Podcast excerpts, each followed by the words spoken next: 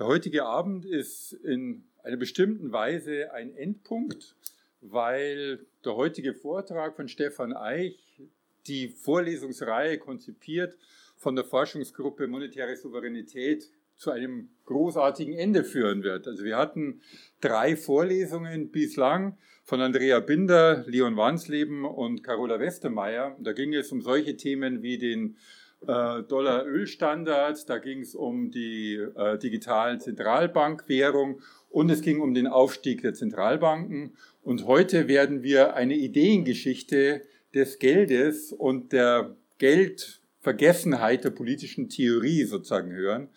Und darauf freue ich mich ganz besonders. Gleichzeitig aber ist der heutige Vortrag auch ein saisonaler Anfangspunkt, insofern wir in diesem Semester wieder beginnen mit einer Reihe, die schon seit einiger Zeit etabliert ist hier im Haus, nämlich Bücher am HIS. Und das ist eine Veranstaltungsform, die wir vier bis sechs Mal im Jahr machen. Und wir stellen hier in dieser Veranstaltungsform entweder Bücher von Autorinnen und Autoren des ähm, Hamburger Instituts für Sozialforschung vor, also Dissertationen oder Habilitationen, die möglicherweise hier entstanden sind.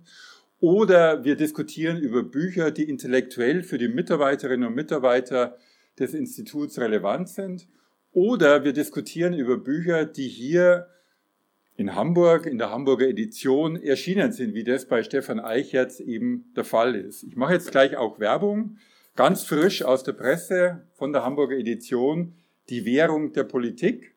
Ein, wie ich finde, ganz tolles Buch von Aristoteles bis Hayek, ein Durchzieher, allerdings sozusagen nicht in, wie soll man sagen, historiografischer Absicht, sondern in systematischer Absicht und deswegen sozusagen auch ganz toll zu lesen.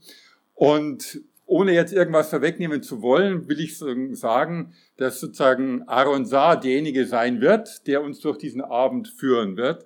Aaron Saar ist Leiter und Sprecher der Forschungsgruppe Monetäre Souveränität, ein ausgesprochener Geldexperte. Er hat hier auch in der Hamburger Edition 2017, glaube ich, ein Buch vorgelegt, Das Versprechen des Geldes und sein jüngstes Buch, Die monetäre Maschine, ist bei CH Beck, glaube ich, vor zwei Jahren erschienen und hat sozusagen sowohl was die Wirtschaftssoziologie als auch die allgemeine Soziologie betrifft, einige Aufmerksamkeit erregt. Und von daher freue ich mich ganz besonders, dass wir hier zwei Geldexperten haben. Nochmals vielen Dank fürs Kommen, Stefan Eich. Ich freue mich auf den Vortrag und übergebe jetzt das Wort an Aaron Saar.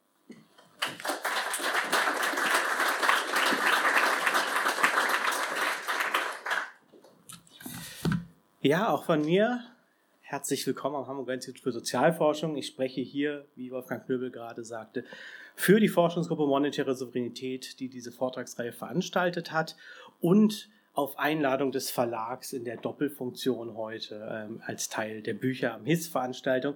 Wobei für Stefan Eichs Buch, ähm, das wird sehr schnell deutlich werden, sicherlich beides zutrifft. Es ist hier am Haus erschienen, aber es ist eben auch thematisch für die Diskussionen und Debatten, die wir hier am Haus führen, sehr interessant und ohne meiner Würdigung jetzt äh, zu sehr vorwegzugreifen, auch für alle anderen Debatten, die derzeit über Geld und Geldgeschichte geführt werden. Sie haben vielleicht mitbekommen, dass am vergangenen Wochenende in Argentinien der Rechtspopulist Javier Milei zum Präsidenten gewählt wurde. Milei ist selbsternannter Anarchokapitalist und trat dementsprechend mit einem wirtschafts- und sozialpolitischen Kahlschlagprogramm im Wahlkampf an, das offensichtlich Widerhall in der Bevölkerung Argentiniens fand. Besonders auffällig an diesem Programm oder dem Auftreten von Millet ist, dass seine Politik eine sehr starke geldpolitische Dimension hat. Ja. Millet bezeichnet Zentralbanken als Scam, als Betrug und hat angekündigt, sie zu sprengen. Ja, Im wahrscheinlich übertragenen Sinne, aber eben den Peso als solcher, als Währung des Nationalstaats Argentinien mindestens an den Rand zu drängen. Er will den US-Dollar zum gesetzlichen Zahlungsmittel machen, also eine Währung eines anderen Nationalstaates, eine Fremdwährung, wie es dann ökonomisch gern genannt wird. Und er gilt als großer Freund dezentraler Zahlungsmittel, wie zum Beispiel Bitcoin, wobei man sich von Stefan Eich dann sofort den Einwurf einhandelt, dass es sich dabei ja gar nicht um Geld handelt, aber doch um politische Projekte, dezentrale, das heißt ohne staatliche Institutionen oder sonstige sozusagen institutionellen Gefüge organisierte Geldmittel einzuführen. Also auch ein Moment de, bei dem es um das Verhältnis des argentinischen Staates, aber eben auch des, der argentinischen Bevölkerung als demokratische Gemeinschaft zu ihrem Geld ähm, beschäftigt. Dieses Programm verweist, dieses Programm von Javier Milei verweist in mindestens zweifacher Hinsicht auf das Buch, das heute im Mittelpunkt stehen wird. In Millets Programm, in seinem Kahlschlagprogramm der Sprengung von Zentralbanken, kommt Geld politisch eben nicht nur als Ressource von Einnahmen und Ausgaben vor, also als etwas, bei dem wir uns fragen müssen, wie der Staat mit Ressourcen, die ihm gegenüberstehen, Buch hält, sondern es wird als eine Institution angesprochen. Der Peso soll in seiner Architektur verändert und ergänzt werden. Und auf diese Art der Thematisierung spielt Stefan Eich an, wenn er von einer Währung der Politik spricht. Die Politisierung von Geld als einer gesellschaftlichen äh, Institution, die in Javier Millets Programm angelegt ist, würde gleichzeitig zweitens einen brachialen Akt des Verzichts auf öffentliche Steuerungsansprüche an diese Institution bedeuten.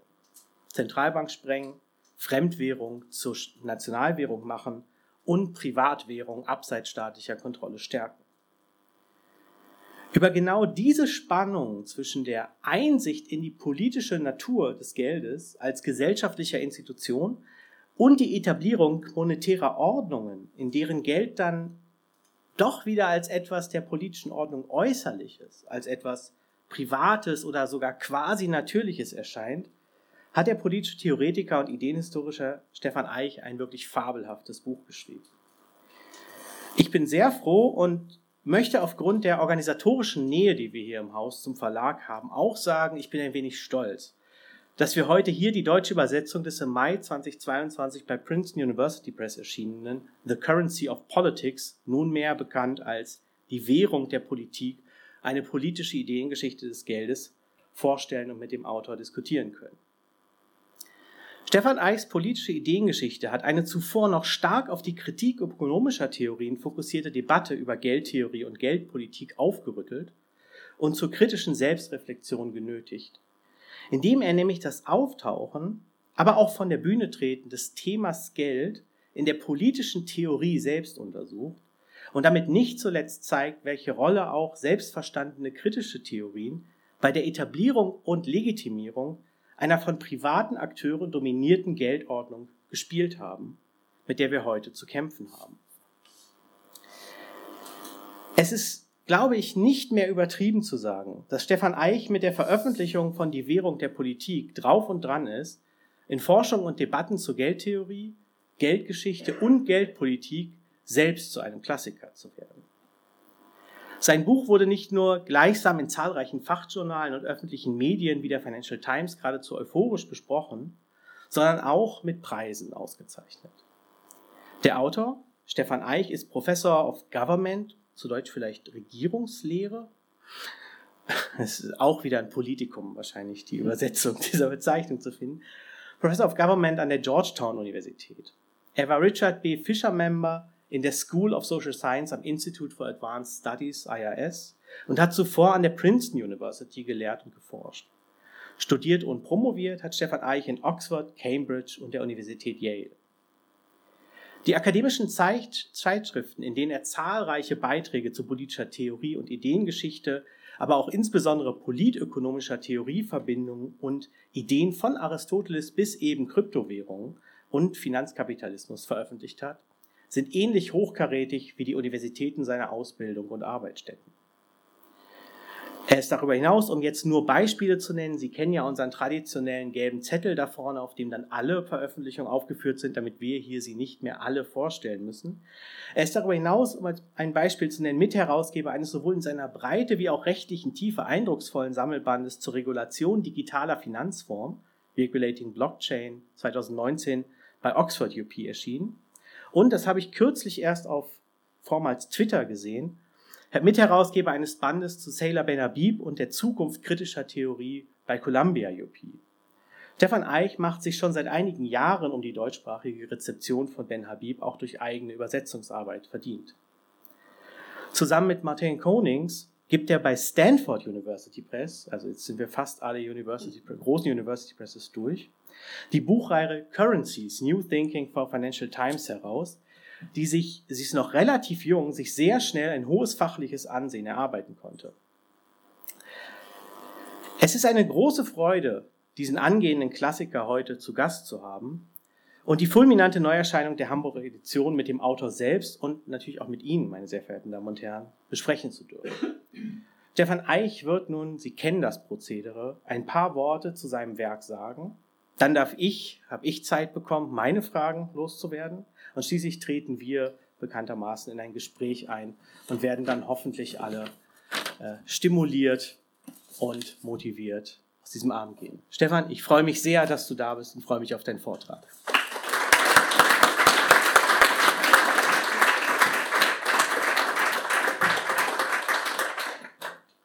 Wow.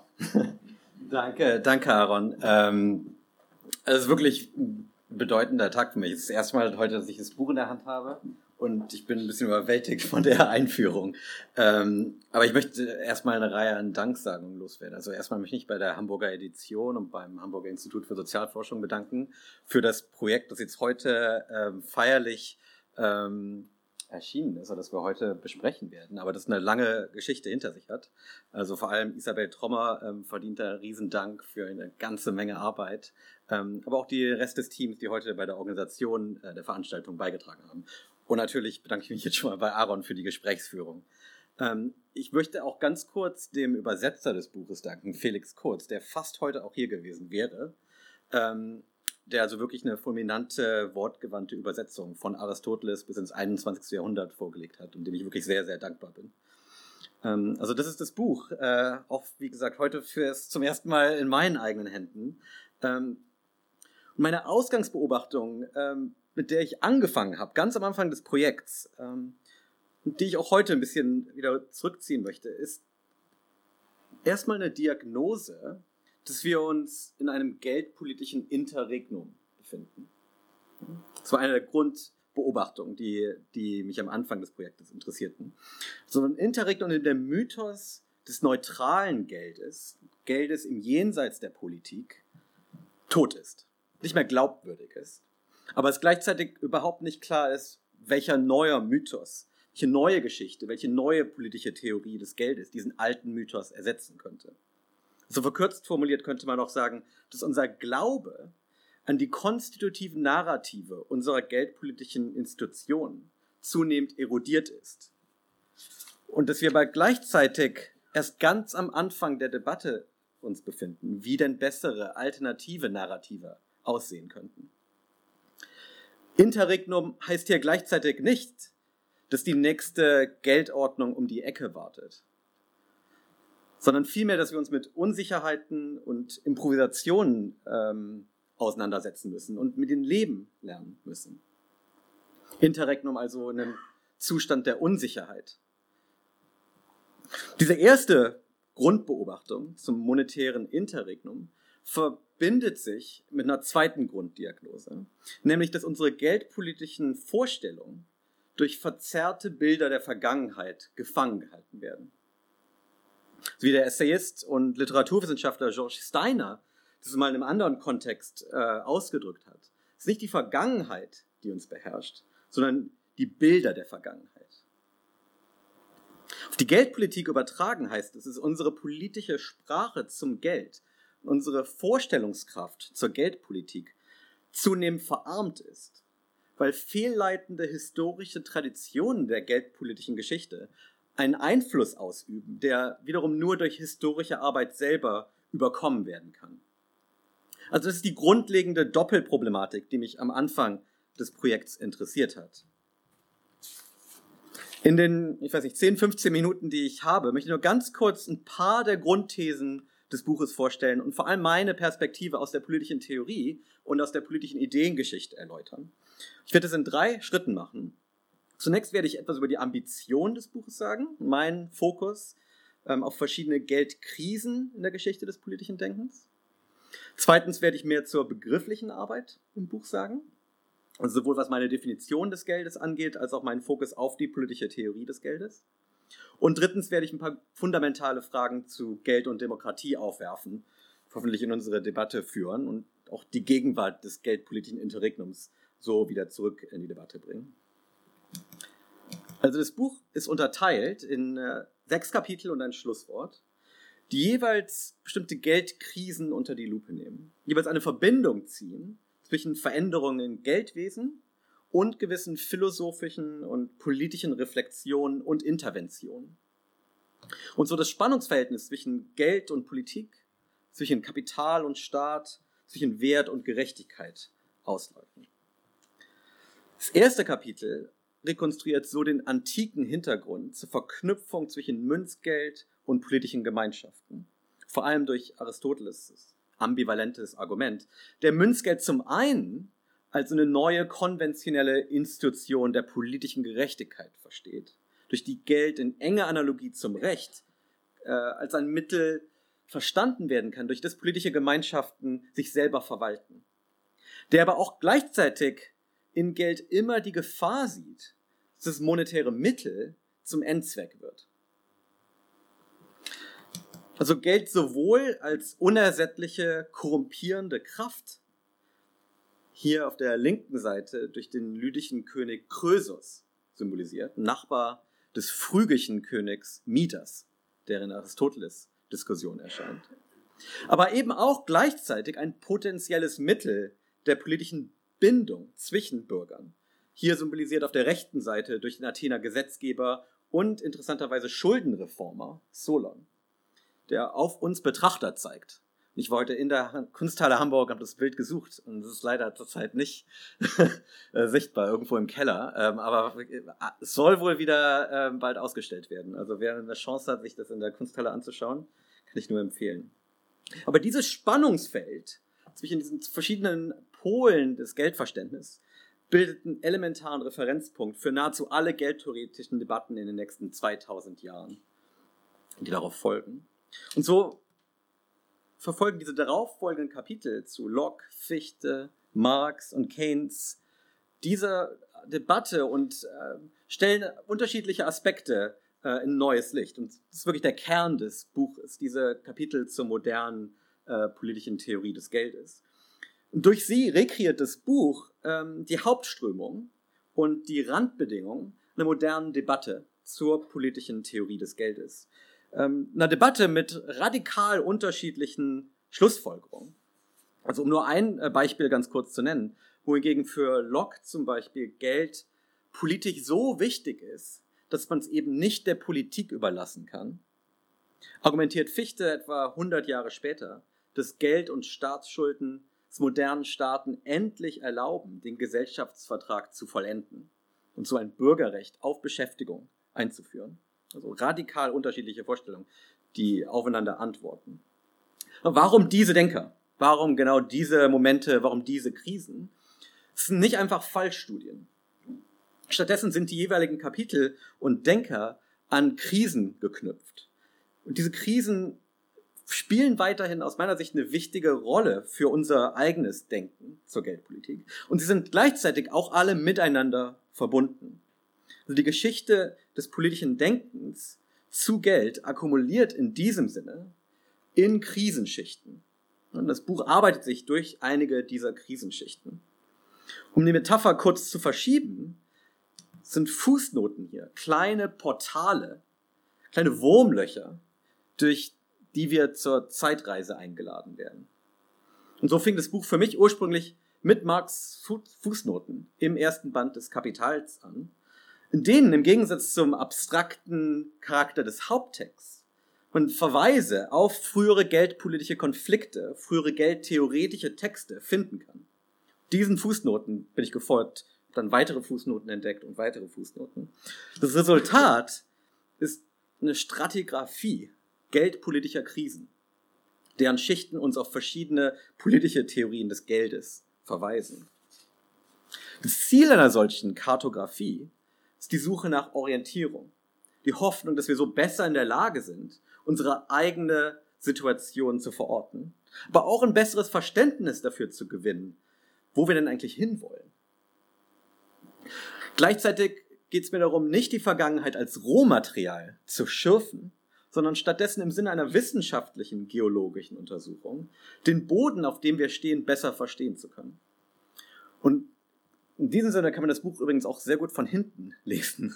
Ähm, rückwärts durch die verschiedenen Schichten von oben äh, ausgrabend.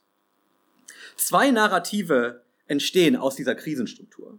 Erstens im Bewusstsein der politischen Möglichkeiten des Geldes, die immer wieder in Krisenmomenten hervortritt und dann oft wieder aus den politischen Debatten verschwindet.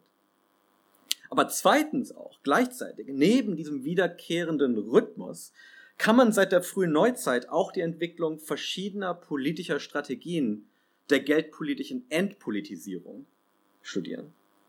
Die gibt es sowohl in sämtlichen liberalen Varianten, die sich oft auf, auf Locke zurückführen lassen und dennoch aus meiner Sicht Lockes politisches Argument oft missverstehen, aber eben auch in einer marxistischen Variante, die Marxes Kritik an der Geldpolitik radikalisiert hat und die sich in einer linken Skepsis gegenüber Geldpolitik weiterhin widerspiegelt. Ganz kurz ein paar begriffliche Klarstellungen äh, zur politischen Theorie des Geldes hinzufügen. Also im Buch interessiere ich mich vor allem für politische Debatten über den Zweck des Geldes und weniger für ontologische Fragen, die sich um das Wesen des Geldes oder den Ursprung des Geldes drehen. Diese politischen Debatten zum Zweck des Geldes sind natürlich tief verwurzelt in verschiedenen geldtheoretischen Prämissen. Aber allzu oft haben diese vermeintlich tiefgründigeren ontologischen Debatten wichtige politische Meinungsverschiedenheiten überdeckt. Mir geht es also in erster Linie darum, unterschiedliche Geldtheorien selber zu historisieren und so ein besseres Verständnis der politischen Dimension des Geldes zu gewinnen.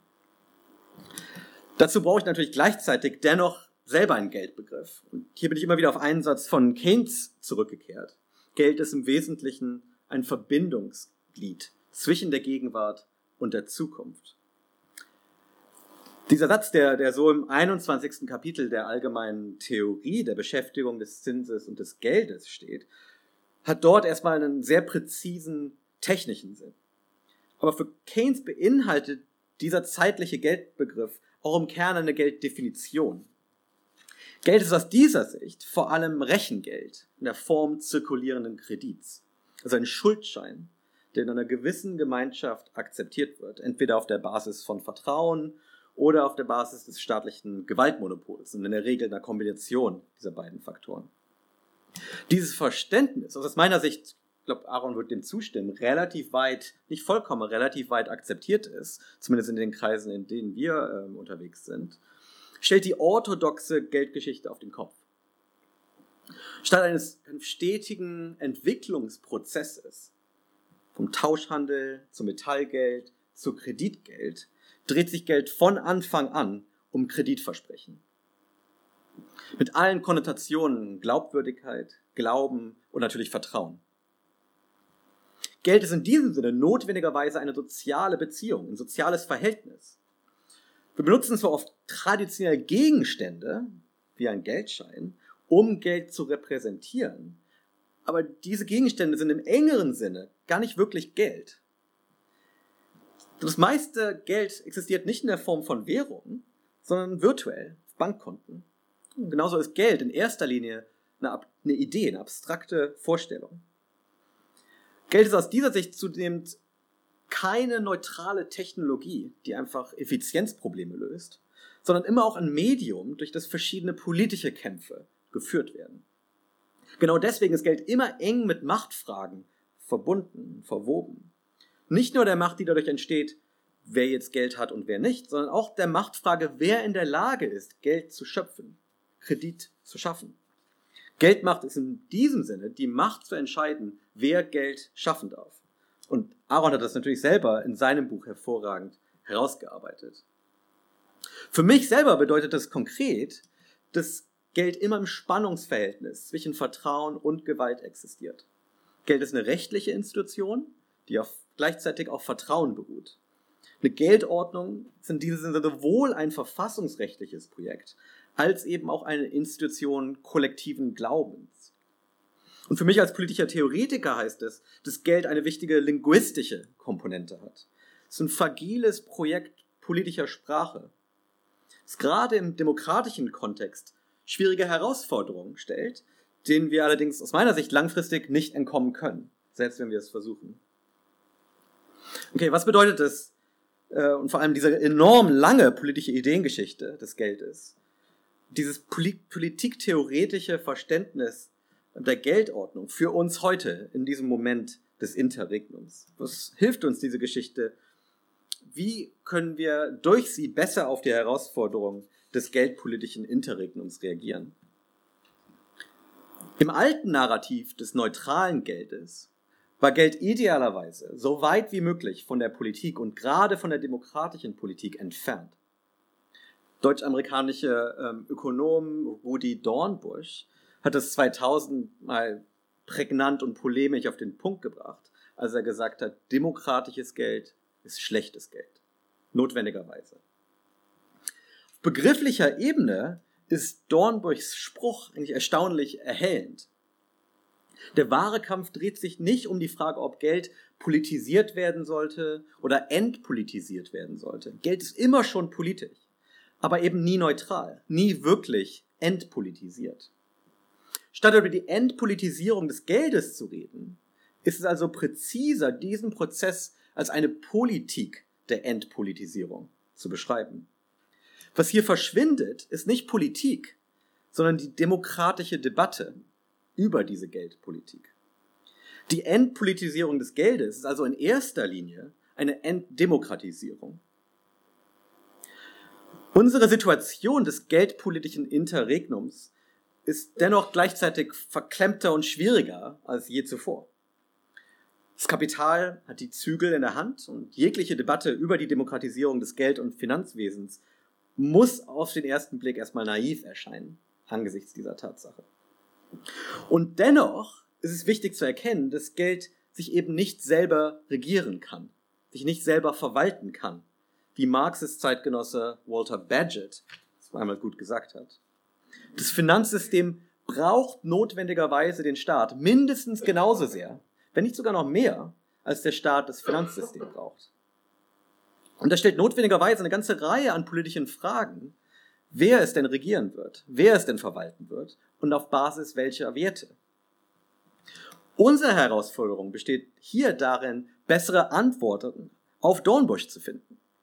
Unter anderem, indem wir unsere politische Vorstellungskraft und eben unsere politische Sprache erneuern. Nur indem wir unser politisches und demokratisches Vokabular zur Politik des Geldes erweitern und neu kultivieren, können wir aus meiner Sicht verengten Perspektiven der demokratischen Selbstbindung entkommen und uns zutrauen, diese Debatten demokratischer zu führen. Meine Hoffnung ist hier, dass eine politische Ideengeschichte des Geldes uns dabei helfen kann, diese Möglichkeiten, aber auch Schwierigkeiten eines demokratischen Geldsystems besser erkunden zu können. Ich will ja die vielen Schwierigkeiten einer solchen demokratischen Sichtweise überhaupt nicht unterschätzen, die sind enorm. Aber aus meiner Sicht können wir es uns einfach nicht leisten, eine demokratische Perspektive und eine demokratischere Sprache zur Geldpolitik nicht zu entwickeln. Fragen der Geldpolitik, Fragen des Finanzwesens beeinflussen inzwischen so viele Teile unseres individuellen und kollektiven Lebens, dass ich befürchte, dass die Weiterführung einer Politik der Enddemokratisierung dieser Bereiche mittelfristig zu einer Aushöhlung unseres gesamten Demokratieverständnisses führen wird. Die Sorge wächst noch weiter, wenn man beginnt anzuerkennen, dass die Energiewende zum Beispiel angesichts des nur mit einem neuen Geldsystem möglich ist. Wir müssen unser Geldsystem wirklich neu denken, neu denken, wie wir private und öffentliche Kredite schaffen, wenn wir erfolgreich auf den Klimawandel antworten wollen. Und das sind Fragen, die aus meiner Sicht nur mit einer fundamentalen Debatte zum Zweck des Geldes äh, beantwortet werden können. Das ist eine riesige Aufgabe.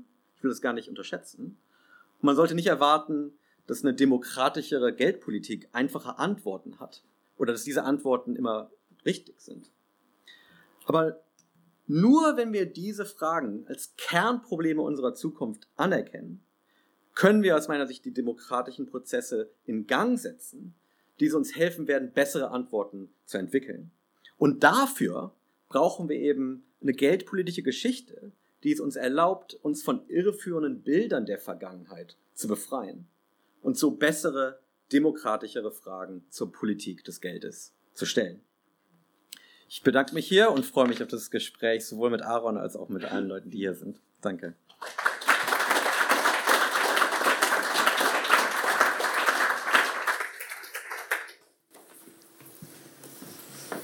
Ja, vielen Dank, Stefan. Hört man mich schon? Ja. genau, wir, wir, haben viel zu besprechen. Du brauchst dein Wasserglas. Ja, das ist, ähm, und das habe ich, glaube ich, nicht leicht, habe ich nicht leichtfertig gesagt, aber einfach wirklich ein, ein ähm, augenöffnenden Parcours, den du, da, den du da vollführst. Vor allem, glaube ich, für eine Debatte, die sich vorher auch aus der politischen Theorie kommend oder zumindest sich selber vielleicht eher als Sozial- oder Politiktheoretikerin verstehenden Forschung, die sich sehr stark darauf kritisiert hat, sozusagen die Fehler in ökonomischen Theorien, nicht nur natürlich, ja, aber mhm. sich darauf kritisiert hat, Fehler in ökonomischen Theorien oder deren Prägung herauszuarbeiten und jetzt auch überrascht ist, sozusagen die eigene, die, die, die eigene sozusagen auch Rolle in, in diesen Entwicklungen und vor allem in der Entpolitisierung ähm, der, der gegenwärtigen Geldordnung im weitesten mhm. Sinne zu besprechen, weil wir ja hier irgendwie sehen, dass ähm, die Ideengeschichte des Geldes immer wieder von Geld als so einer, ich sage jetzt mal, also im Sinne Währung der Politik, als einer eigentlich kollektiven sozialen gesellschaftlichen Institution gesprochen hat, die dann natürlich irgendwie auch folgerichtig dieselben ähm, Legitimationsanforderungen hat wie andere. Mhm. Ja, sozusagen das, das, das legt ja dieses Reden nahe. Wir müssten eigentlich auf dieselbe Weise über die Legitimation von Geldordnungen sprechen, wie wir das gewohnt sind, über die Legitimation anderer Institutionen zu mhm. machen. Und dann fällt das irgendwie, ähm, also nicht sozusagen, dann, dann wird das, kommt es immer wieder auf. Und in der Gegenwart ist es aber auf eine ganz dann kuriose Weise weg gewesen. Ja, sozusagen deswegen hast du ja auch sozusagen die Rhetorik des Interregnums. Es kommt zurück, wir kommen, es bricht eigentlich etwas zusammen, was jetzt eine ganze, gener, ganze Generation von, von Denkern und Denkerinnen betroffen hat. Und deswegen glaube ich sozusagen, ähm, du hast mich schon so einmal an, kurz angeschaut, als du Markt gesagt hast. Ich glaube, mhm. dieser, dieser Teil ist wirklich die größte Provokation mhm. deines Buches. Ja? Nicht nur, dass du Marx auf eine ähm, sehr sozusagen ausgewogene oder auch ambivalente Weise einführst in die Geschichte, sondern dann ja nicht endest mit sozusagen Denkern, die wir selber historisieren können. Wir stoppen mal bei Leuten aus der Vergangenheit, sondern endest bei Leuten wie, wie Jürgen Habermas oder Michael Walzer und sagst, auch deren, deren Denken ähm, hat eigentlich zu dieser sehr schöne Formulierung Demonetisierung der politischen Theorie mhm. beigetragen, indem sie sich unter dem Eindruck einer historischen Krise auf etwas anderes fokussiert haben. Und ich ähm, nehme mir heute auch mal die Zeit, bestimmte Passagen äh, vorzulesen. Ich glaube, ähm, du schreibst dann jetzt zum Beispiel über, über Walzer und Habermas, dass diese eigentlich den vermeintlich apolitischen Charakter und das daraus erwachsene Trugbild einer Entflechtung von Politik und Ökonomie ließen Walzers Gerechtigkeitsverständnis das die beiden Bereiche strikt voneinander trennt, sowie Habermas Gesellschaftstheorie, die die normative Sphäre des Diskurses und das normfreie Steuerungsmedium Geld klar voneinander abgrenzen, einleuchtend scheinen. Sie haben damit aber sozusagen dazu beigetragen, eigentlich die Institutionen mit zu legitimieren, die sie kritisieren. Und hier in dem Kapitel über Habermas schreibst du davor, es war folglich der Schatten von Marx und in geringerem Maße auch von Locke, aber man möchte lesen nur im geringeren Maße von Locke, der sich hier über die Politik des Geldes legte und sie unsichtbar machte. Ja? Also der Vorwurf ist ja, das waren nicht einfach verkappte Liberale, mhm. sondern es ist eigentlich Problem, dass sie noch zu viel Marx gelesen haben. Deswegen ist eigentlich die Einstiegsfrage, was genau hat Marx falsch gemacht? Okay. Ähm, also erstmal sollte ich sagen, dass die Metaphern, die du jetzt auch so hervorgehoben hast, für mich sehr produktiv waren. Also die Unsichtbarkeit. Ähm, ich benutze teilweise Metaphern aus der so Zaubersprache.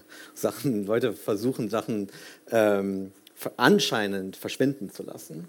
Ich glaube, es ist in dem Bereich sehr hilfreich. Ne? Das, das, verschwindet nicht wirklich von der Bühne, aber es ist nicht mehr genau sichtbar oder es ist verzerrt oder verspiegelt Ähm, und das bereitet Probleme für die Leute, die dann später auf dieselben Fragestellungen blicken. Und ähm, Habermas und, und Walzer sind ähm, zwei sehr interessante Fälle, weil sie genau an der Schnittstelle stehen zwischen auf der einen Seite in diesem Marx-Schatten und im geringeren Sinne dem, dem Locke-Schatten, die also versuchen, ähm, eine gewisse Schärfe zu gewinnen und dennoch Sachen nicht sehen können. In beiden Fällen, sowohl für Locke als auch für, für Marx, und man könnte etwas Ähnliches für Keynes sagen, ging es mir darum, eigentlich zu zeigen, wie viel interessanter und ambivalenter die Denker selber waren, als oft die Traditionen, die dann aus ihnen erwuchsen. Also ursprünglich fing es für mich mit Locke und der Tradition des sogenannten Sound Money an, des harten Geldes, die halt im 19. Jahrhundert enorm einflussreich wird. Und durch die ähm, Locke in der Regel gelesen wird. Aus meiner Sicht äh, war Lockes Argument viel interessanter, politischer, ambivalenter. Aber, und das ist ein, ein Paradox, und das in den anderen Denkern auch wieder auftaucht, es war eigentlich zu erfolgreich. Genau dadurch, dass es so viele Leute überzeugt hat, wurde es selber unsichtbar. Wurde dieser politische Charakter selber nicht mehr lesbar. Und im Falle von Marx gibt es, glaube ich, einen ähnlichen, äh, eine, eine Parallele, wo es mir wiederum äh, erschien, dass Marx selber wesentlich ambivalenter ist äh, wesentlich mehr Zweifel hat. Ich glaube, einer der Gründe, weswegen das lange Kapitel zu Kredit im vermeintlich dritten Band des Kapitals nie veröffentlicht wird, ist, weil Marx nicht genau weiß, ob er wirklich recht hat. Wo wie genau das Verhältnis zwischen Kredit, Geld und Wert auszuloten sei.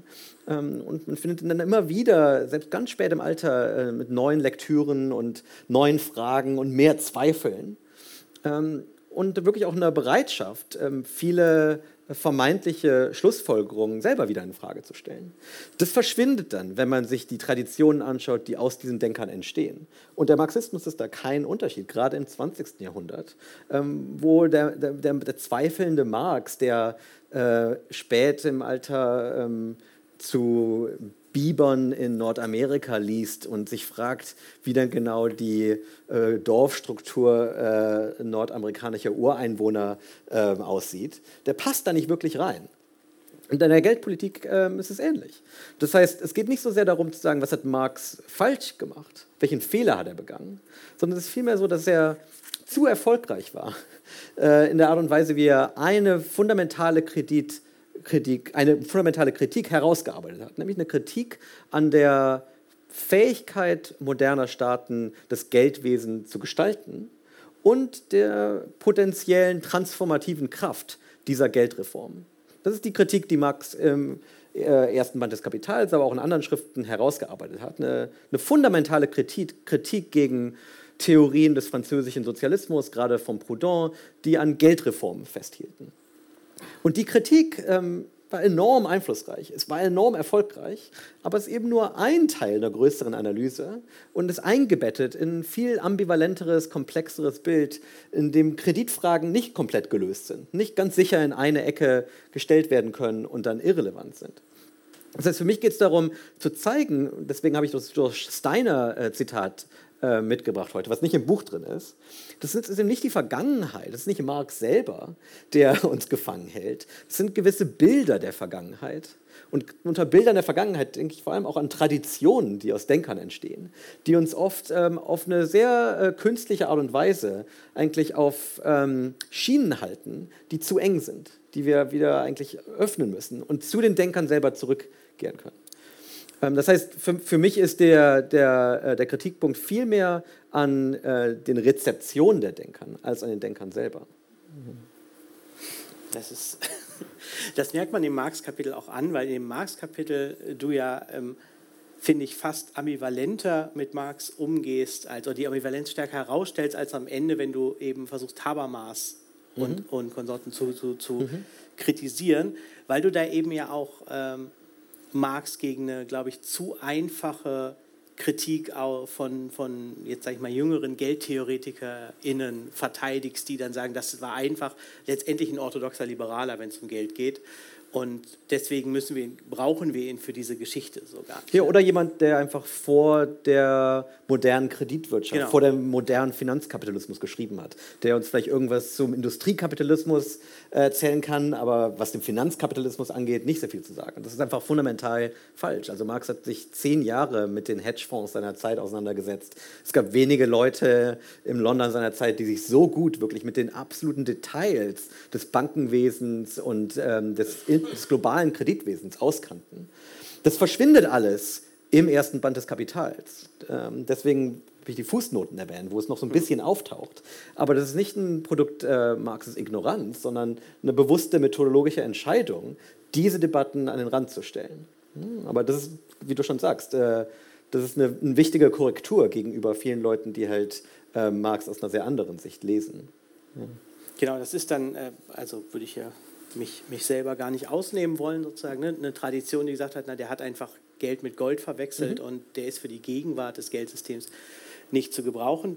Hin aber auch eben zu, zu ähm, äh, Kritiken, kritische Theorien, die an Marx anschließen. Und da würde ich doch noch mal gern ein bisschen mhm. nachbauen, weil deine Kritik ist ja schon ist ja schon schlagend. Ja? Du, du, du sagst ja, dass das Problem dieser Art von, ich sage es im weitesten Sinne linker Theorie, ist, dass sie sich eigentlich als Opposition, in Opposition zum Wirtschaftssystem versteht.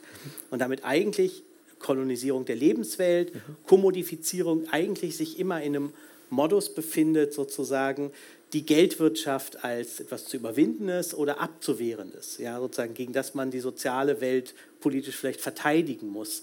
Ähm, ähm, sozusagen einzuschätzen und damit eigentlich äh, sich damit beteiligt, die auch Relevanz einer demokratischen Sprache, wie du das formulierst, für, für das Geldsystem abzublocken, mhm. sozusagen. Mhm. Ähm, meinst du sozusagen, also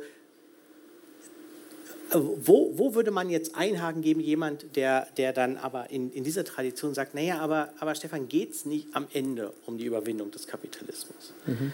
Also bist du nicht, bist du nicht sozusagen dann doch immer jemand, ähm, der, indem du auf das Geld, auf eine Institution dieses Systems hinweist, am Ende natürlich immer kapitulieren musst vor dem Argument, du hast noch nicht verstanden, dass es am Ende um den Kapitalismus geht.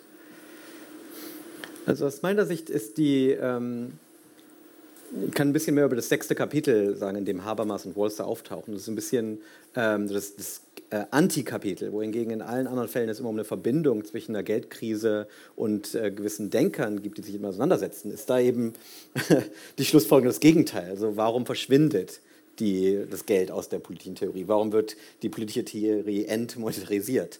Ähm, das heißt, das hat eine interessante Rolle und verhält sich fundamental anders von den, ähm, von den anderen Kapiteln. Ähm, aber aus meiner Sicht war das so interessant, weil ich die, den ursprünglichen Gedanken ähm, eigentlich ähm, sehr nachvollziehbar fand und äh, selber eigentlich mich damit identifiziert habe, nämlich die Idee, dass eine, eine kritische Theorie des zeitgenössischen Kapitalismus sich ähm, um die ähm, na, Theorien der, ähm, der Warenlehre dreht. Und es geht eigentlich mhm. darum, dass gewisse gesellschaftliche Bereiche gegen den Warentausch geschützt werden müssen. Und das ist halt eben genau die Kolonisierung der Lebenswelt-These. Ähm, so das Bild ist im Prinzip eine ein Schutzwall, der aufgebaut werden muss gegenüber dem Markt, gegenüber dem Kapital. Und das kann man natürlich auf den ersten Blick als ähm, einen Versuch der Überwindung des Kapitalismus lesen. Und das sind noch die Wurzeln. In Lukas, wenn es da äh, äh, darum geht, äh, ist das der, der Grundgedanke. Ich glaube, das hat sich in den 70er, 80er Jahren fundamental verschoben. Und für mich war einfach so der Aha-Moment, in dem mir klar wurde, dass genau dieser vermeintliche Schutzwall, der emanzipatorische Politik oder die Lebenswelt gegen den Markt schützen soll, paradoxerweise ein, sehr krasses ökonomisches Verständnis des Marktes reproduziert. Das eben, was auf der anderen Seite dieses Walls existiert, ähm, eigentlich die ökonomischen Prämissen akzeptiert. Das heißt, jegliche hybriden Institutionen, wie zum Beispiel Geld, passen da einfach nicht rein. Das ist also die, in Walls, da gibt es halt diese verschiedenen Spheres of Justice, diese unterschiedlichen gesellschaftlichen Sphären, Räume. Ähm, und dann ist die Frage, welche Institution gehört in welchen Raum? Da gibt es einen Raum der Wirtschaft und einen Raum der Politik. Geld passt da nicht rein. Und dann wird es dann oft so, genau wie halt auch in der irreführenden Marx-Lektüre, äh, so, dass das Geldverständnis eigentlich das irreführende Geldverständnis der neutralen ökonomischen Technologie wird und die Kritik eben verschwindet und eben auch die Kritik an der vermeintlichen Überwindung des Kapitalismus verschwindet. Und das sieht man halt auch, wenn man sich äh, die Interviews, wenn man sich die Texte von Walzer und Habermas in den späten 70er Jahren, frühen 80er Jahren anschaut, das ist, verschwindet als Vision eigentlich. Die Idee, dass es wirklich eine, dass die Wirtschaft demokratisiert werden könnte, dass man den Kapitalismus überkommen könnte, verschwindet. Stattdessen geht es einfach nur enorm defensiv darum, einige Räume zu verteidigen. Und es ist einfach zu defensiv aus meiner Sicht. Und nicht nur zu defensiv, weil es halt andere Möglichkeiten vernachlässigt, inklusive Möglichkeiten, wie man dann über Kapitalismus kritischer nachdenken kann, sondern auch, weil es einfach nicht funktioniert hat. Also es ist halt, äh, für mich immer das Bild, ähm, was da, was da äh, erscheint, ist das Bild, das Foucault benutzt am Ende von Les mots et les choses, wenn er von dem äh, Menschen spricht, der etwas in den Sand malt und dann kommt die nächste Welle und es verschwindet wieder. So könnte man sich Habermas und Walzer vorstellen, als permanent so Markierungen in den Sand äh, zeichnend, wo denn die, genau die Schwelle ist, wo der Markt aufhören muss. Und einfach unsere Geschichte der letzten 30 Jahre ist, dass jede Welle, die reinkommt, das verschwinden lässt. Und dass wir immer weiter uns zurückziehen. Dass die defensive Strategie alleine eigentlich den Markt und vor allem auch Geld den Ökonomen überlässt. Und eben uns nicht die kritischen Werkzeuge gibt, um über Kapital und Geld äh, nachzudenken.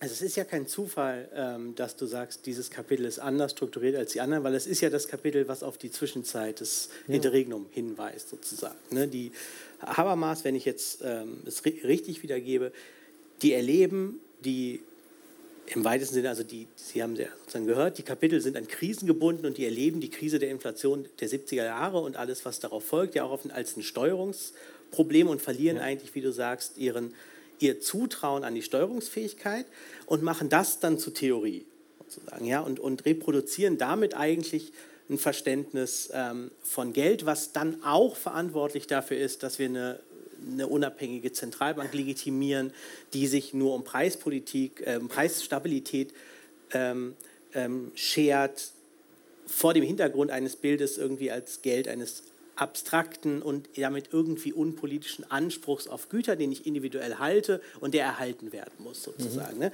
Das machst du ja sozusagen sehr klar und präzise, dass du das immer auch an solche konkreten Institutionen zurückbindest.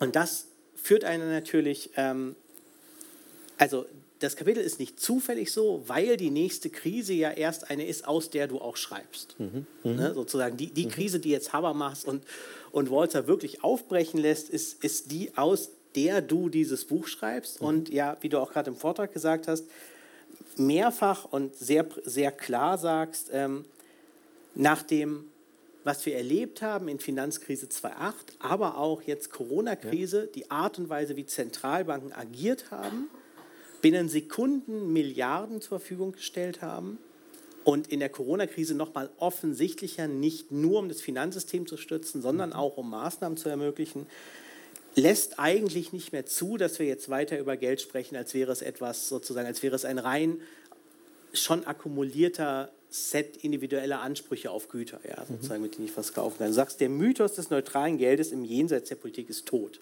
Mhm. Also ich glaube, schärfer kann man es ja nicht formulieren. Und ähm, so, so ein bisschen kann man jetzt ja, glaube ich, kritisch zurückfragen, woher, woher kommt genau dein Optimismus, das so stark zu formulieren? Also mhm. woher, wo, warum glaubst du, dass wir im Moment eigentlich in einer Phase sind, die letztendlich für den Nächsten, der das Buch schreibt, dann ein anders strukturiertes Habermas und Walzer Kapitel ne, mhm. sozusagen an, an, der, an der Krise folgen lassen muss? Weil, also man könnte ja auch sagen, in, in, in den akademischen Kreisen, in denen wir diskutieren, ähm, ist der Mythos tot. Mhm. Aber auf der anderen Seite ähm, haben wir in, in Deutschland jetzt damit zu kämpfen, dass ein Verfassungsgericht gesagt hat, dass die Schuldenbremse bald bestehen. Und die mhm. Schuldenbremse ist ein Teil dieser Architektur, mhm. die du beschreibst. Und gerade das auch zu sehen, ist ja Teil sozusagen der Wahrnehmung von Geld als politische Institution. Wir haben aber auch Argentinien, von jemandem, der sagt, nee, das, was wir jetzt tun müssen, ist das Geld komplett rauszuschießen mhm. aus, aus dem Staat. Mhm. mhm. Ähm, was einen ja irgendwie fragen lässt, naja, ist das ein, ein amerikanischer Optimismus, mhm. also sozusagen mhm. deine Wahlheimat mhm. betreffend, ähm, oder, oder ist es doch etwas, was man festmachen kann an, an der Breite? Also erstmal, das ist eine sehr, sehr gute Frage und ich, ich werde sie so gut ich kann beantworten. Ich möchte noch ganz kurz noch was zu Habermas und Walster sagen, um den Teil des Gesprächs ähm, zu Ende zu bringen. Wie du schon ganz am Anfang richtig gesagt hast, es geht halt nicht darum, irgendwie eines Fehlers zu überführen oder als neoliberal oder so zu outen, sondern es geht vielmehr darum zu verstehen, wie eigentlich relativ tragisch und ähm, fast als, als Unfall eine gewisse ökonomische Perspektive reproduziert wird, teilweise auf Marx, teilweise oder auf Marxismus und teilweise auf den Liberalismus zurückkommt.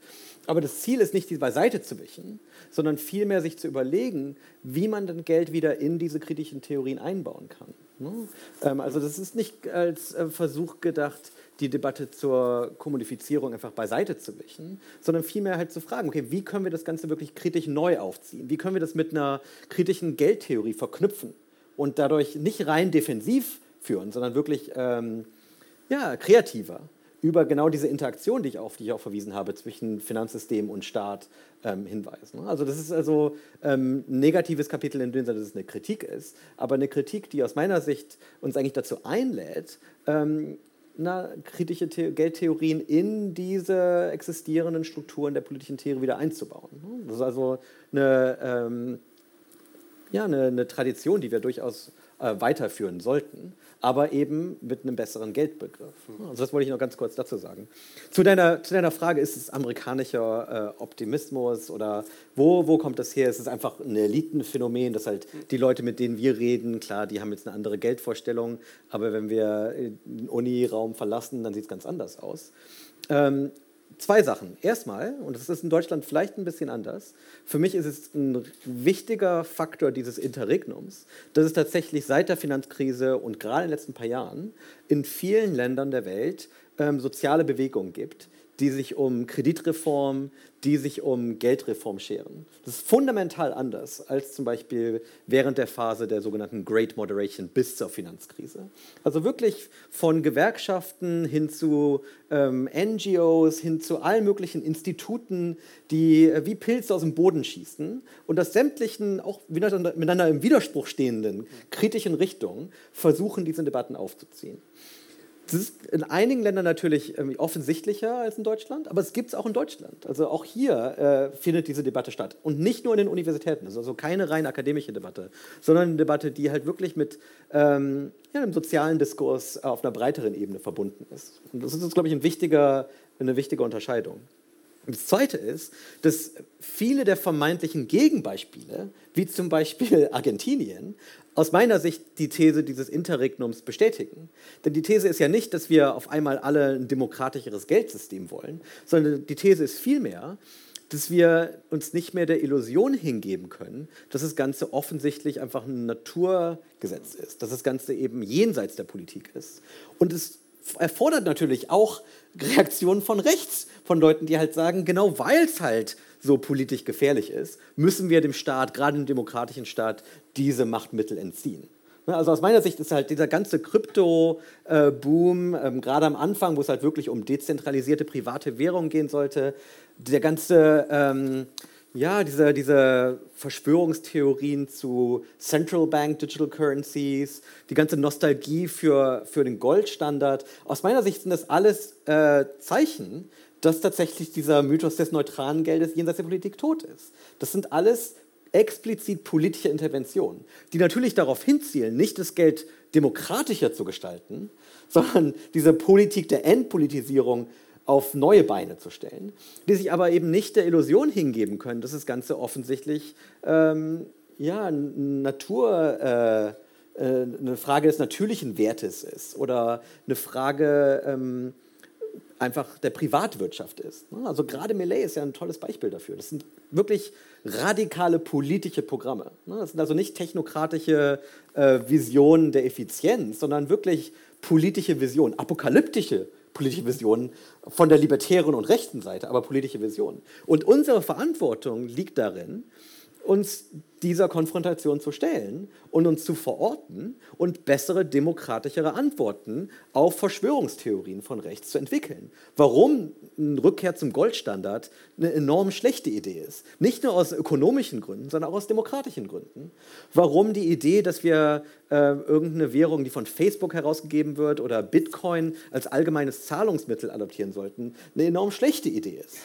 Ne, das müssen wir also wirklich äh, argumentieren und Leute davon überzeugen. Das erfordert eine demokratische Debatte. Aber das ist der Rahmen, in dem wir uns befinden. In dem dieser Kampf zurzeit geführt wird. Sei es halt durch Verfassungsgerichtsurteile, sei es durch argentinische Wahlen. Äh, und es ist nicht klar, in welche Richtung das geht. Das ist für mich ein anderer Aspekt des Interregnums. Wir wissen nicht, was danach kommt. Das könnte durchaus schlimmer sein. Und es hängt von uns ab, wie wir uns positionieren, welche demokratischen Alternativen wir aufweisen können, um halt eben auf die rechten Lösungsvorschläge zu antworten.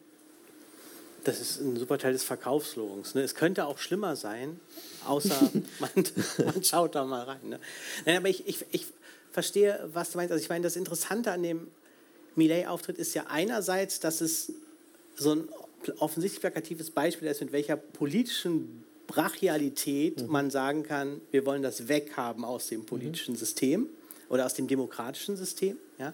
Ähm, und gleichzeitig auch, dass es diese Sachen sind, die dann von den westlichen Medien, und so bin ich ja auch drauf gestoßen, so aufgegriffen wurden. Mhm. Ja? Der will irgendwie was anderes, der will die Zentralbanken abschaffen, der will den Dollar einführen und der ist noch so ein Bitcoin-Fan. Ja? Mhm. Was ich glaube, was auch für deine These spricht, dass diese Art von Aufmerksamkeit natürlich auch was damit zu tun hat, dass diese Institutionen ihrer Form nicht mehr fraglos sind, sondern mhm. wir sind ja auch gerade dabei, uns zu fragen, was unsere Zentralbank eigentlich darf.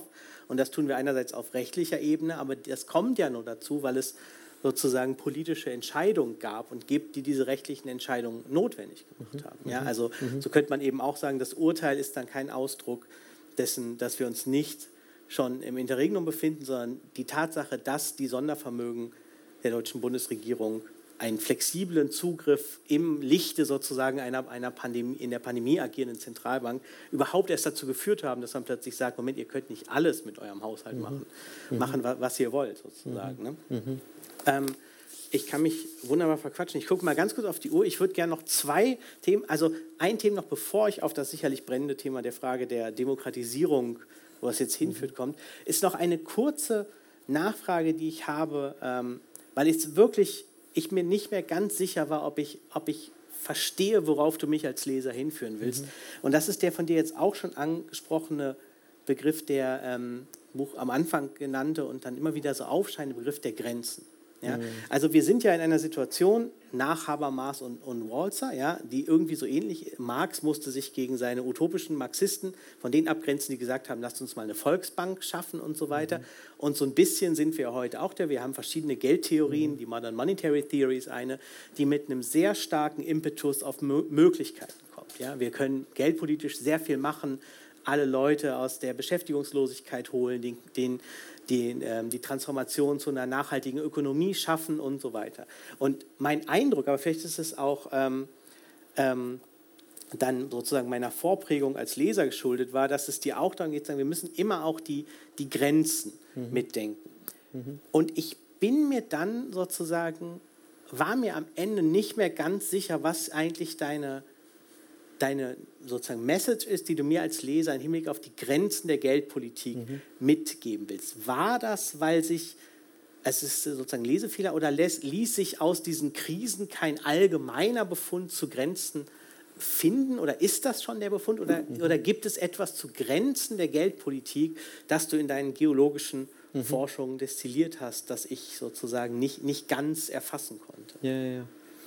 Ähm, also für mich sind das alles nachvollziehbare Reaktionen, sowohl die ähm, rechten Antworten, über die wir gerade eben geredet haben, als eben auch ähm, die Gegenantwort, so die ähm, Formbarkeit des Geldes vielleicht zu überzeichnen. Mhm. Also ich, ich, kann beide gut nachvollziehen.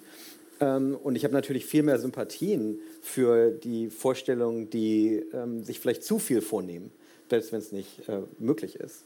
Ähm, was aus meiner Sicht die, ähm, der Lösungsansatz ist, der vielleicht am fatalsten ist, ist im Prinzip der, der aus meiner Sicht wahrscheinlich am ähm, unkontroversten auf den ersten Blick erscheint. Nämlich, dass man sagt, wir müssen einfach nur die existierenden Institutionen ein bisschen besser beschützen. Ne? Das ist eigentlich so die Reaktion der, der meisten Zentralbanker, die halt sagen, ja, diese ganzen Verschwörungstheorien rechts, die ganzen MMT-Leute links, ne, der ganze Lärm, wir haben ja ganz tolle Institutionen, wir brauchen vielleicht ein bisschen mehr Daten, wir brauchen ja, vielleicht äh, die richtigen Entscheidungsträger, aber eigentlich läuft es. Und das ist aus meiner Sicht die fatalste Antwort auf wirklich den fundamentalen Charakter des Problems, in dem wir stecken, diese Interregnum. Deswegen sage ich es auch so überspitzt. Das ist also nicht nur einfach ein Engpass oder so, sondern wirklich ein fundamentaler Krisenmoment, wo man ähm, nicht weiß, ob der Patient sterben wird oder nicht, um das mal so mit Koselleck ganz radikal auszudrücken. Ähm, und da können wir uns das nicht leisten, so zu tun, als sei alles in Ordnung. So, jetzt gibt es dann die Antworten darauf. Auf der einen Seite Verschwörungstheorien und das, das, die Versuchung, die Kontrolle äh, abzugeben. Ich glaube, das, das, steckt wirklich hinter den ähm, Goldstandards-Fantasien der Nostalgie, mhm. aber auch hinter Crypto. Halt die Idee, dass einfach das Ganze ist zu ähm, machtpolitisch aufgeladen, als dass wir irgendjemandem vertrauen könnten. Einem Staat, im Bankenwesen, dass die es wirklich in, in, unserem Interesse gestalten können. Stattdessen viel besser, das komplett aus menschlicher Kontrolle zu entreißen. Entweder der Natur zu überreichen, in Form von Gold, oder irgendeinem Algorithmus zu überreichen. Vollkommen nachverständlich und aus meiner Sicht fatal, ne? weil es halt eben nicht, sich nicht der demokratischen Problematik stellt. Es verweigert sich eigentlich der kompletten Grundfrage äh, modernen demokratischen Denkens. Ne? So, für die Positionen, die eher aus meiner Sicht die Grenzen unterschätzen, um die, die Sprache wieder aufzugreifen, ähm, ist es ein komplett anderes Problem. Da geht es mir also nicht darum, dass es irgendwie eine fundamentale Missdiagnose gibt. Es geht mir nicht darum zu zeigen, dass es irgendwie eine Realitätsverweigerung beruht, sondern vielmehr äh, eine Einsicht, die aus dieser historischen Ausgaubung erscheint. Und das ist eine gewisse so ironische Spannung, dass genau in den Momenten, in denen ähm, Kreditreformer, Geldreformer zu ähm, optimistisch unterwegs waren, das in der Regel nicht funktioniert. Da gibt's, entwickelt sich so eine, so eine Lücke zwischen den tatsächlichen Realitäten, wie sozialer Wandel stattfindet, und den zunehmend abstrakten, zunehmend utopischen Vorstellungen, die mit Geldreform assoziiert sind. Und meine Angst ist halt, dass das Ganze, wenn es zu abstrakt und zu optimistisch wird, äh, im Prinzip so ein, eine, eine, eine, einfache Lösung für alle Probleme wird. Wenn wir, nur einfach, wenn wir das nur machen könnten, wenn wir einfach nur MMT umsetzen könnten, dann haben wir den Klimawandel gelöst, dann haben wir die Haushaltspolitik gelöst, dann haben wir alles gelöst. Und das das ist aus meiner Sicht eine ziemlich gefährliche Unterschätzung der harten Arbeit, die Demokratie erfordert. Die Schwierigkeiten, die da auf uns warten, die Debatten und die Kontroversen, die damit einhergehen. Ähm, und da kommt so diese, die Sprache der Grenzen her, aus meiner Sicht. Und das ist eine gewisse äh, paradoxe Schlussfolgerung. Aber ich glaube, das, das, ist die Folgerung, die aus meiner historischen Sicht am, am nächsten äh, den Tatsachen entspricht. Es ist in den Momenten, in denen wir uns den Grenzen der Geldpolitik am meisten bewusst sind, dass wir paradoxerweise das System am ehesten reformieren können. Also wenn es nicht darum geht, dass wir wirklich den Kapitalismus abschaffen können durch eine Geldreform. Das schaffen wir nicht. Marx hat recht. Das kann nur den Kapitalismus etwas anders gestalten. Und dennoch ist es wichtig. Und dennoch sind wirklich die, diese, diese Fragen so wichtig, dass sie nicht vernachlässigt werden können. Das heißt, dieser, dieser Appell an die Grenzen, der geht dreht sich nicht um eine fundamentale Kritik an den Theorien, sondern vielmehr um eine demokratietheoretische Einsicht, wie man soziale Bewegungen am besten in demokratische Prozesse integrieren kann. Die, die, die sozialen Bewegungen, die eine Allgemeinlösung vorschlagen, wenn man ihre Sache akzeptiert, dann wird alles einfach gelöst sein. Äh, das passt nicht gut in, in die Art und Weise, in der Demokratien funktionieren. Das führt äh, auf lange Frist dazu, dass es enorme Enttäuschung das Ganze nur noch schwieriger machen. Viel besser mit einem Bewusstsein der Grenzen, sich auf ganz konkrete Sachen zu konzentrieren und da wirklich den Versuch zu starten, neue Mehrheiten zu finden, neue Koalitionen zu bilden. Nicht mit dem Versprechen, den Kapitalismus abzuschaffen, aber vielleicht mit dem Versprechen, äh, das Kreditwesen etwas gerechter zu gestalten. Wofür es ja durchaus auch historische Vorbilder gibt. Absolut, sich, absolut. Äh, berufen ja. kann. Ja, ja ähm, ich habe das, also ich habe das auch deswegen gefragt, weil ich glaube, dass dieses Grenzenthema für das Fortkommen der Debatte enorm wichtig ist. aber ich auch ein bisschen, das ist jetzt gar keine Kritik, aber das Gefühl hatte, vielleicht ist es auch was, was, in, was eine historische politische Theorie nicht alleine bearbeiten kann. Mhm. Ne? Weil man sich ja sozusagen fragt, aber gibt es nicht, müssen wir nicht irgendwie diese Art von politischen, auch demokratietheoretischen, aber auch demokratieempirischen Grenzen, also wann funktionieren Mobilisierungen nicht mehr, wie weit kann ich gehen mit der Flexibilität eines Geldsystems, ohne dass Leute irgendwann sagen, das ist irgendwie jetzt kein Geld mehr, so wie du damit umgehst, brauche ich das für, dass man da sozusagen eigentlich systematischer auch dann in politökonomischen Forschungen oder eben ähm, weitermachen müsste mit dieser Idee abseits vielleicht von. von das ist die theoretische ne? Seite. Also das ist die Seite, ähm, mit der ich mich fast gar nicht auseinandersetze im Buch, wo ich einfach einen Appell richte an Geldtheoretiker, sowohl aus der Volkswirtschaft als auch aus der Soziologie, als auch aus anderen Bereichen.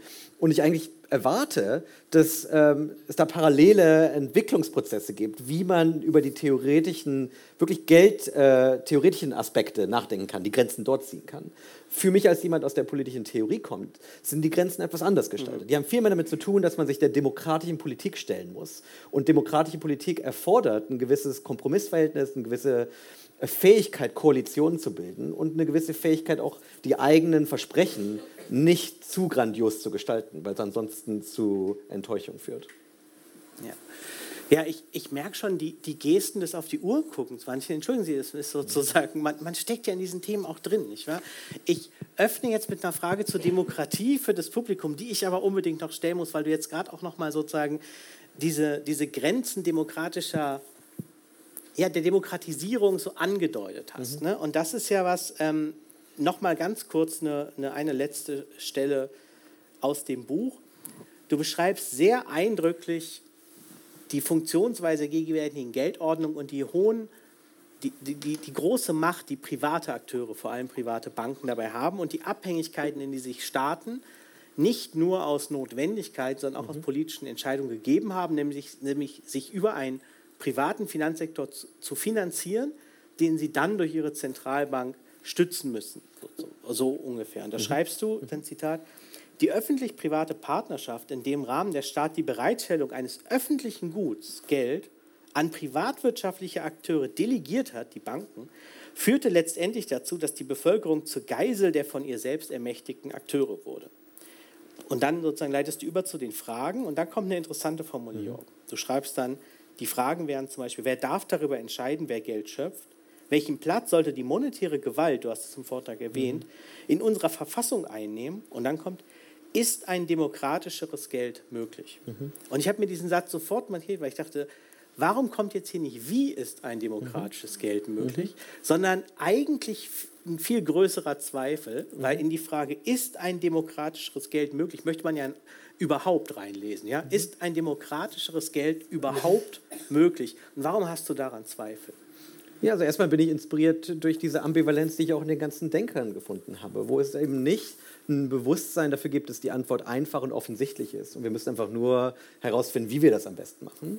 Sondern ähm, es ist wirklich eine, es sind fundamentale Fragen, auf die wir aus meiner Sicht keine theoretischen Antworten geben können. Das kann man nur durch demokratische Prozesse, durch Experimentieren und Versuche selber herausfinden. Und für mich ist das ganz, äh, ist ganz eng verbunden mit dem letzten Punkt, den ich eben auch erwähnt habe. Es geht gar nicht darum zu sagen, dass, wir, dass ich, dass ich ähm, mit vollem Bewusstsein sagen kann, so sieht ein demokratisches Geldsystem aus. Ich bin mir noch nicht mal sicher, wie man genau äh, am besten unser existierendes Geldsystem demokratischer gestalten kann.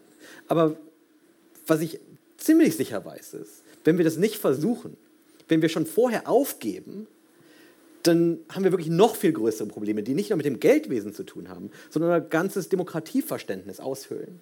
Also die, die Tatsache, dass so viele Bereiche unseres Lebens von Institutionen geprägt werden, auf die wir keinen direkten demokratischen Einfluss haben, die wir nicht wählen können, nicht abwählen können, wo wir keinen direkten Einfluss drauf haben, ist aus meiner Sicht fatal für Demokratie. Das heißt nicht, dass ich weiß, wie das richtigerweise aussehen sollte, dass ich die, den Reformvorschlag in der Schublade habe, wie dann genau die EZB aussehen sollte, ob Lagarde gewählt werden sollte oder so. Aus meiner Sicht sind das sekundäre Fragen. Aber das sind Fragen, die wir stellen sollten und äh, auf die wir versuchen sollten, Antworten zu geben, ohne dass ich äh, die Illusion, äh, mich der Illusion hingeben kann oder möchte, dass ich die Antwort darauf weiß. Also es ist wirklich so eine negative Herangehensweise, die aus meiner Sicht äh, mit der Demokratie selber einhergeht. Ne? Demokratie äh, beruht ja nicht darauf, dass wir wissen, wie die richtige Regierungsweise aussieht, dass wir wissen, das ist die Lösung, wir müssen irgendwie da hinkommen, sondern Demokratie hat in gewissem Sinne mit äh, Unsicherheit, mit Ignoranz zu tun, dass wir einfach akzeptieren, dass wir nicht wissen, was die richtige Antwort ist. Und wir versuchen das herauszufinden. In der Regel machen wir alle möglichen Fehler, bevor wir dann wirklich irgendwie an einer Lösung ankommen, die vielleicht adäquat ist. Aber das ist ein demokratischer Prozess. Also in dem Sinne ist, es, ist der Satz ähm, in einem tieferen demokratischen Sinne gemeint. Diese, diese Skepsis und äh, Unsicherheit, äh, Ungewissheit zu akzeptieren und dennoch nicht aufzugeben, dennoch nicht zu sagen, ah, dann brauchen wir das gar nicht zu versuchen. Wir müssen das versuchen, ohne dass wir wissen, ob es funktioniert. Dann demokratisieren wir jetzt auch das Gespräch in einem tieferen Sinne. Fragen und Anmerkungen zu diesem Projekt. Ich sehe schon ganz hinten links in der Ecke, das ist sehr nett, dass Sie sich ganz in der Ecke melden, dann haben die anderen noch mehr Zeit, bis das Mikrofon bei Ihnen ist. Ja, das ist, das ist hoffentlich an, sehr gut. Ja, meine Frage will so ein bisschen nochmal diesen Teaser von Aaron aufgreifen, ob Marx denn Schuld hatte Aha. und dann, wie du selber gesagt hast, ob Marx auch Recht hatte. Weil so wie es momentan scheint, ist die Geldpolitik ziemlich stark in den Händen des Kapitals, wie du auch schreibst. Also wir sind irgendwie zurückgeworfen in den marxistischen Moment, in das marxistische Paradigma. Nur wie hängen wir da jetzt? Wir wissen nicht so ganz. Und das wirft mir, bei mir immer die Frage auf, ob denn tatsächlich die marxistische Bewegung zu sagen, wir können gar nicht in die Geldpolitik selber reingehen, sondern erst was an den sozialen Verhältnissen verändern, überhaupt dahin zu kommen. Ob das nicht die Bewegung ist, die wir mhm. anstreben müssen. Mhm. Weil, also die, die Frage, die sich daraus ergibt, ist, wo siehst du die Agents of Change? Mhm. Also wie das klingt, sind ja. es nicht enlightened Bureaucrats, die irgendwie jetzt sagen, oh, wir machen jetzt Geld per Knopfdruck irgendwie demokratischer, ja. sondern es braucht ja soziale Bewegungen und die müssen dann die materiellen Verhältnisse in Frage stellen. Soll ich darauf antworten? Oder? Ja, sonst müssten wir. Äh, ich versuche mich kurz die, zu halten. Dann die, machen wir die Stille überspringen, dass ich noch keine zweite Meldung. Nee, nee, nee, ich, ich antworte gerne drauf. Ähm, also ich würde da unterscheiden zwischen ähm, der theoretischen Position, der theoretischen Analyse und der politischen Analyse, die Marx uns anbietet. Und die theoretische Analyse steht aus meiner Sicht. Daher der Verweis auf die Kontrolle, die das Kapital in der Lage ist auszuüben, die äh, Bedeutung des Finanzwesens, die Art und Weise, in der das Finanzwesen nicht nur Krisen überlebt hat, sondern durch diese Krisen eigentlich aus den Krisen stärker hervorgeht. Also jeglicher Versuch, irgendwie das Ende des Kapitals vorherzusagen, äh, wird da in die, in die Irre geführt und karikatisiert. Und das ist aber, glaube ich, ähm, zu unterscheiden von der politischen Analyse, der strategischen Analyse, die Marx uns anbietet, nämlich dass äh, die ähm, tatsächlichen sozialen äh, Scharniere, an denen Wandel beginnen kann, nur mit Arbeit zu tun haben und nichts mit dem Finanzwesen. Dass Geldfragen, Kreditfragen rein epiphänomenal sind, nichts mit äh, uns anbieten können, wenn wir uns wirklich äh, politisch, strategisch Gedanken machen, wo äh, Wandel herkommen könnte. Und ich glaube, diese strategische Frage muss man neu angehen. Es ist nicht offensichtlich aus meiner Sicht, dass die Antworten heutzutage genau die Antworten sind, die in den 1860er Jahren adäquat sind, wo Zentralbanken rein private Institutionen sind, also wirklich identisch sind mit dem Kapital, ähm, wo es wirklich fast undenkbar ist, dass es irgendwelche sozialen Bewegungen gibt, die auf ähm, einer Geldpolitik alleine anziehen, ähm, wo die Macht der Zentralbanken in einem Goldstandard komplett anders reguliert ist als in einem Fiat-Geldsystem. Ähm, und daher, daher würde ich schon sagen, dass, dass man dort anknüpfen kann und sagen kann, dass selbst wenn man den theoretischen Teil akzeptiert, man sich strategisch fragen kann, ob nicht Mobilisierungsstrategien, die auf Arbeit zielen, durch andere Mobilisierungsstrategien komplementiert werden könnten, wo es dann zum Beispiel um Kreditreform geht, wo es zum Beispiel um Schuldenschnitte geht, wo es zum Beispiel um äh, die verfassungsrechtliche Entwicklung von Schuldenregulierung geht. Das sind aus meiner Sicht enorm wichtige Fragen, wo es politische Mobilisierungspotenzial gibt, das man ausnutzen sollte. Und das sieht ein bisschen anders aus als die standard-marxistische Antwort und ist dennoch theoretisch in Marxes Sinne.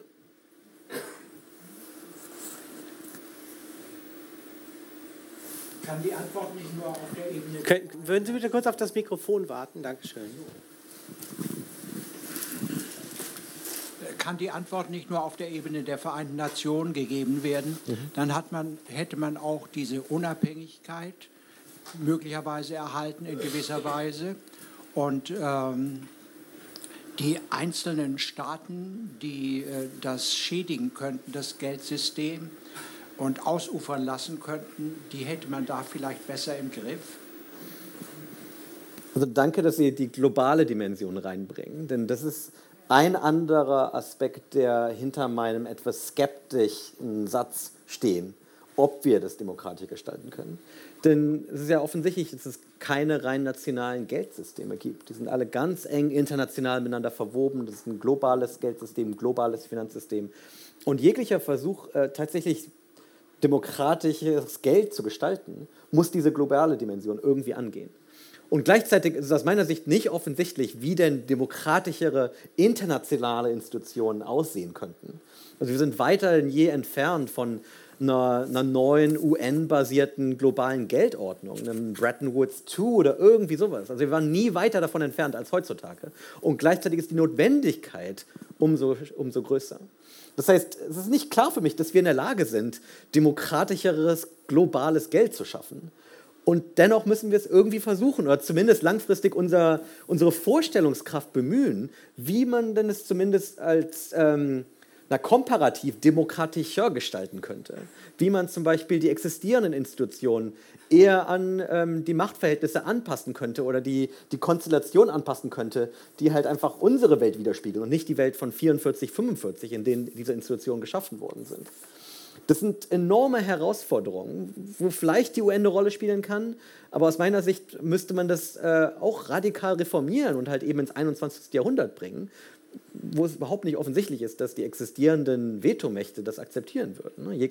Allein der Versuch, die, die ähm, Machtverteilung innerhalb des Internationalen Währungsfonds leicht aufzudatieren, stößt auf enormen Widerstand. Ne? Also ganz zu schweigen von einer wirklichen Demokratisierung des Geldes. Heißt es, dass man aufgeben sollte, weil es keinen Bretton Woods im nächsten Jahr geben sollte? Absolut nicht.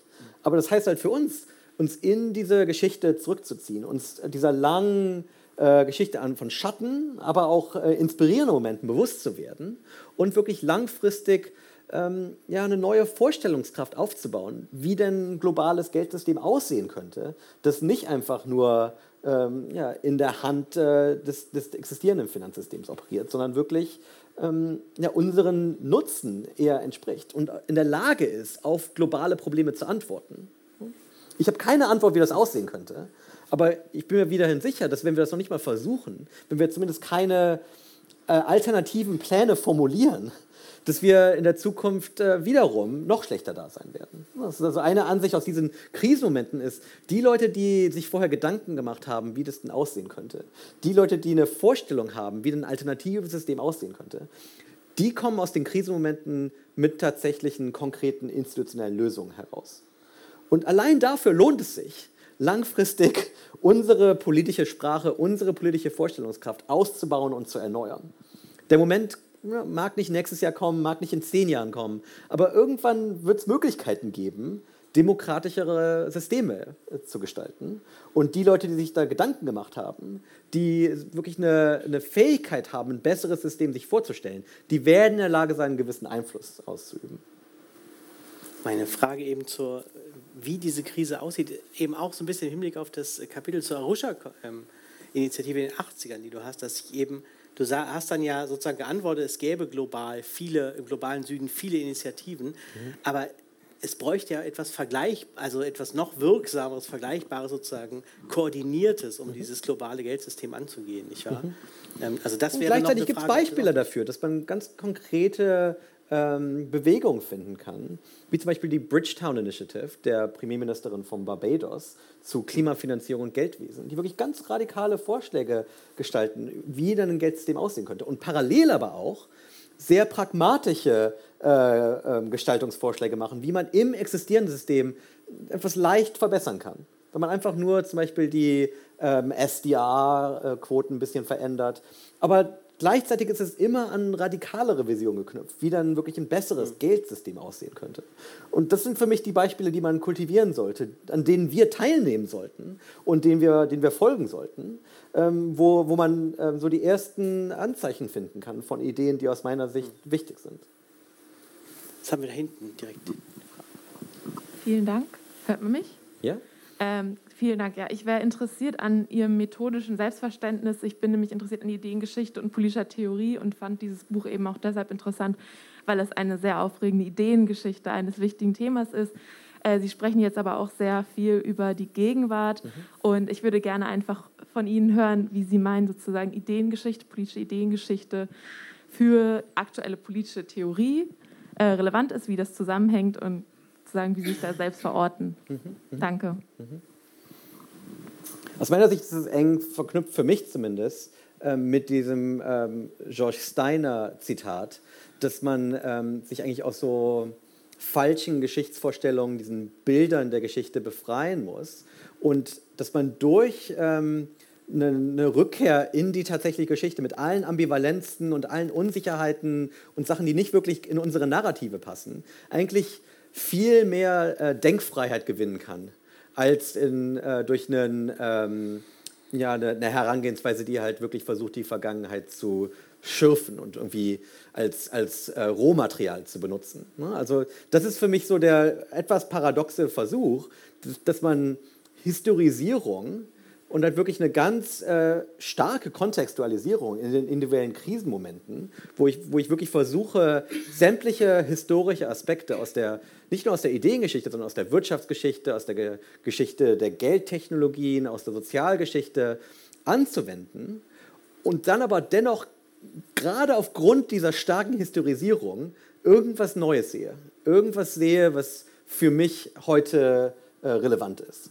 Ne? Und das ist niemals die Intention. Es geht mir also nicht darum, irgendwie ähm, irgendeinen Begriff zu rekonstruieren, der die Lösung bietet, sondern vielmehr einen Denkraum zu finden, Inspiration zu finden und gerade so eine sprachliche Erneuerung zu schaffen. Ähm, das ist ein bisschen anknüpfend an die ursprüngliche Idee hinter der Kontextualisierung, die Skinner angeboten hat, wo es darum geht, dass, dass die Historisierung es uns erlaubt, neu für uns selber zu denken. Ich glaube, das ist ein bisschen irreführend, weil es so eine modernistische Vorstellung hat, dass wir komplett neu anfangen, dass wir für uns selber denken, dass wir erstmal irgendwie was beiseite räumen und dann auf neuem, leerem Boden äh, was, ein neues Gebäude analytisch konstruieren. Für mich ist es vielmehr so, dass wir uns unserer eigenen Geschichte besser bewusst werden, dass die Historisierung uns dabei hilft, die Engpässe zu verstehen, die gewisse Fragestellungen einfach unsichtbar machen für uns. Also da, da geht es dann wieder um, um dieses Problem, ähm, warum einige Sachen einfach nicht sichtbar sind. Und Historisierung ist ein enorm mächtiges Mittel, um Fragestellungen wieder sichtbar zu machen, ohne dass man die Antwort darauf weiß.